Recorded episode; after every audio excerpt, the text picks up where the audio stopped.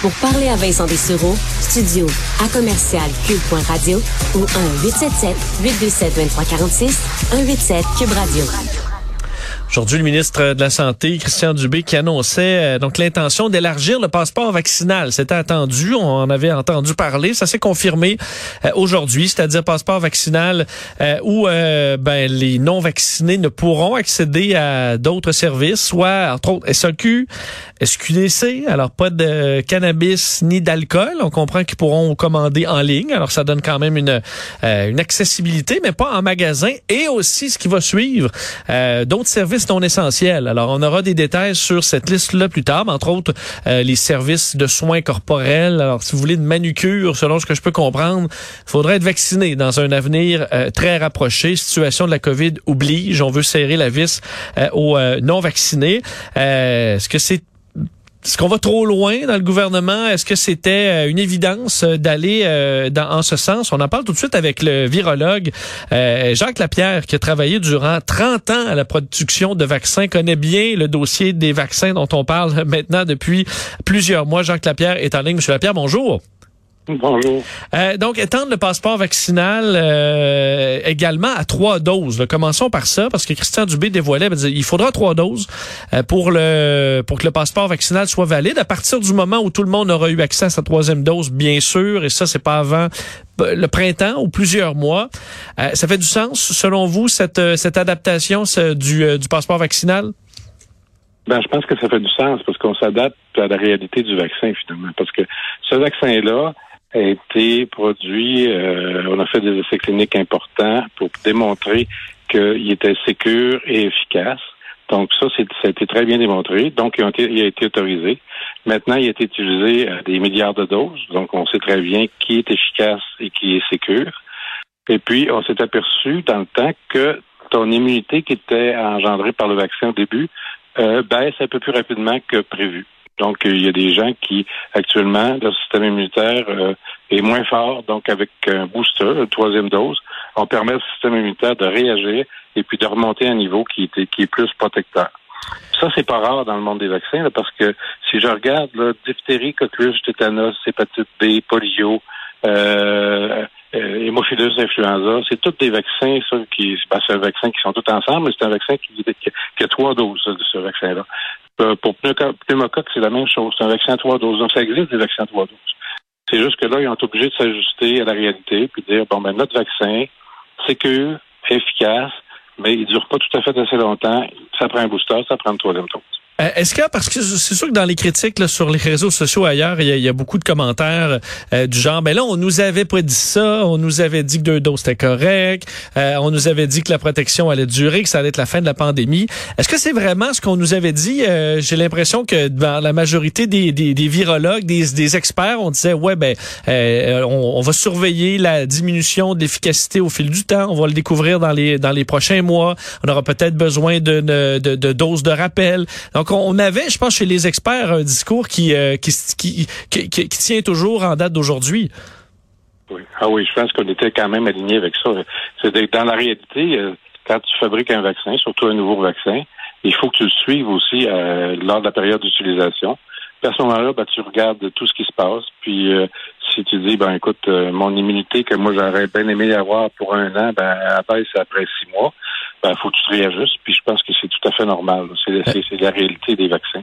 Qu'est-ce qui fait, au-delà du, du, du, virus qui s'adapte, on comprend qu'il y a des euh, variants là, peut diminuer l'efficacité d'un vaccin, mais pourquoi le corps, euh, disons, la protection diminue au fil du temps dans certains cas?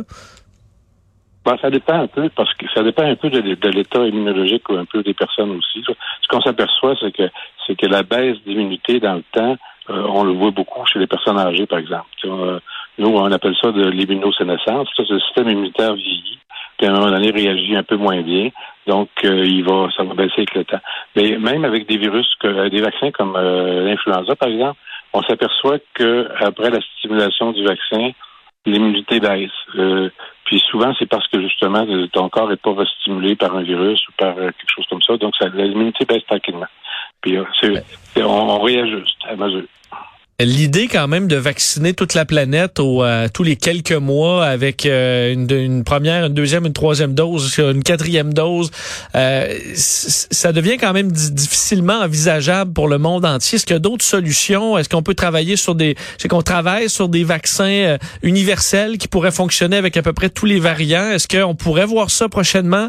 Est-ce qu'il y a une sortie plus facile de crise que de vouloir vacciner bon, les 8 milliards d'êtres humains à tous les les 4, 5, 6 mois?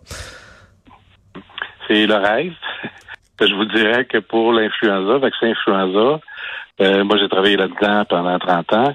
Et puis, euh, il y a 25 ans, on me parlait de vaccin universel. Et il n'y en a toujours pas. Donc, euh, je peux pas dire que ça ira pas plus vite parce qu'il y a quand même des nouvelles technologies avec l'ARNA et tout ça.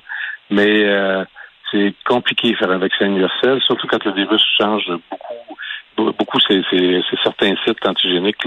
Donc, à ce moment-là, c'est difficile de, ramasser tout ça dans un vaccin puis de, te défendre contre tout ça en même temps. Je dis pas que c'est impossible, mais moi, je ne le préverrai pas, je le pas pour la semaine prochaine. Ouais, parce que euh, euh bon, la, la, la situation, euh, selon vous, euh, entre autres dans les pays qui ont qui ont pas accès là, au, au, vaccin beaucoup, là vont recevoir éventuellement pour plusieurs une première dose. Là, nous, on est déjà rendu à trois. Est-ce que eux de, auront quand même une protection suffisante après après une dose, après deux doses? Face à Omicron, ou devront attendre attendre la troisième dose avant d'avoir une protection efficace? Ça va, ça, ça, ça que ça fasse autrement qu'ici, ça va faire la même chose qu'ici. Donc, il va falloir qu'il y ait plus qu'une dose. Et puis, euh, c'est sûr que ces populations-là sont en retard sur, tout le reste de la planète. C'est dommage parce que effectivement, les, variants partent souvent de ces régions-là. Donc, le Omicron, il arrive d'Afrique du Sud. Bon, c'est quand même des populations qui sont relativement riches. C'est pas nécessairement très, très pauvre, le sud de l'Afrique du Sud, mais il n'y avait pas beaucoup de vaccination. Donc, euh, le, virus a commencé à infecter. Il, s'est trouvé une nouvelle combinaison, puis euh, il a envahi la planète dans un mois. Euh, est-ce qu'on peut envisager des façons d'administrer le vaccin euh, plus simples? Dans, là, on voit, disons, dans les prochaines années, euh, trouver des façons? On n'a pas besoin de d'avoir une seringue, une personne, un expert, de pouvoir le faire à la maison, par exemple. On est à faire nos tests, nos tests rapides à la maison. Est-ce que c'est envisageable avec des vaccins de pouvoir trouver une façon de se l'administrer plus, plus facilement, plus grand public? Ben, c'est quelque chose de possible. En Europe, en tout cas dans le cas de l'influenza, les gens vont acheter leur vaccin à la pharmacie, puis ça l'administre eux-mêmes. Oui, mais euh, dans, dans les cas de certains pays plus pauvres, euh, le problème avec des vaccins, surtout les vaccins RNA actuellement, c'est que as une chaîne de froid qu'il faut respecter, donc il faut que ces vaccins-là soient congelés. C'est une très, très grosse infrastructure pour ces pays-là, parce que même avec des vaccins qu'on pouvait garder à 5 degrés, euh, c'était souvent difficile pour eux de, de, de maintenir la chaîne de froid. Donc, ils vont très probablement être obligé de centraliser ça à des endroits pour être capable de faire des campagnes de vaccination, parce que c'est pas tout le monde qui va avoir euh, des congélateurs pour être capable de garder ça correctement. En terminant, M. Lapierre, on voit le nombre de cas par jour euh, a été décuplé là, dans le monde. On est à plus d'un million, même autour de deux millions par jour. Euh, est-ce que là, on se retrouve à décupler à tous les jours nos chances d'avoir un autre variant encore plus problématique où on pourrait avoir une version euh, plus, plus, plus douce en quelque sorte qui pourrait nous amener vers une usure, une fin de pandémie? Est-ce que ça vous inquiète d'avoir autant de cas, sachant qu'à chaque cas, ça nous amène plus de chances d'avoir des variants? C'est sûr que c'est inquiétant? Parce que c'est, comme ça que c'est arrivé pour le Omicron. En fait, à force de, de, de, contaminer des gens, finalement, le, virus, en se multipliant, fait des erreurs. Puis ces erreurs-là, ben, c'est des mutations. C'est, ça qui est arrivé dans Omicron. Par contre, si on veut être un peu positif, Omicron est très infectieux. Il contamine beaucoup, beaucoup de monde. Il est très contagieux. Mais par contre, les gens sont moins malades. Donc, dans, dans le fond, ça, c'est un pas vers peut-être l'élimination du virus parce que les gens étant, étant moins malades, il va y avoir énormément de gens qui vont être euh, immunisés par la maladie, en fait, en faisant la maladie, ce qui n'est pas idéal parce qu'il y en a qui vont être très malades. Mais euh, plus il y aura de gens immunisés par la maladie, euh, plus ce virus-là va avoir de la misère à, circuler. Bon, on va suivre ça de près. On n'a pas le choix et en espérant qu'on n'ait pas de mauvaises surprises, qu'on ait des plus belles surprises dans les prochaines semaines. Jacques Lapierre, merci d'avoir été là. Merci, on souhaite euh, le mieux pour tout le monde et puis effectivement, bonjour. Absolument, merci de vulgariser tout ça pour nous, Jacques Lapierre, virologue, euh, ayant travaillé pendant des décennies dans le dossier des vaccins.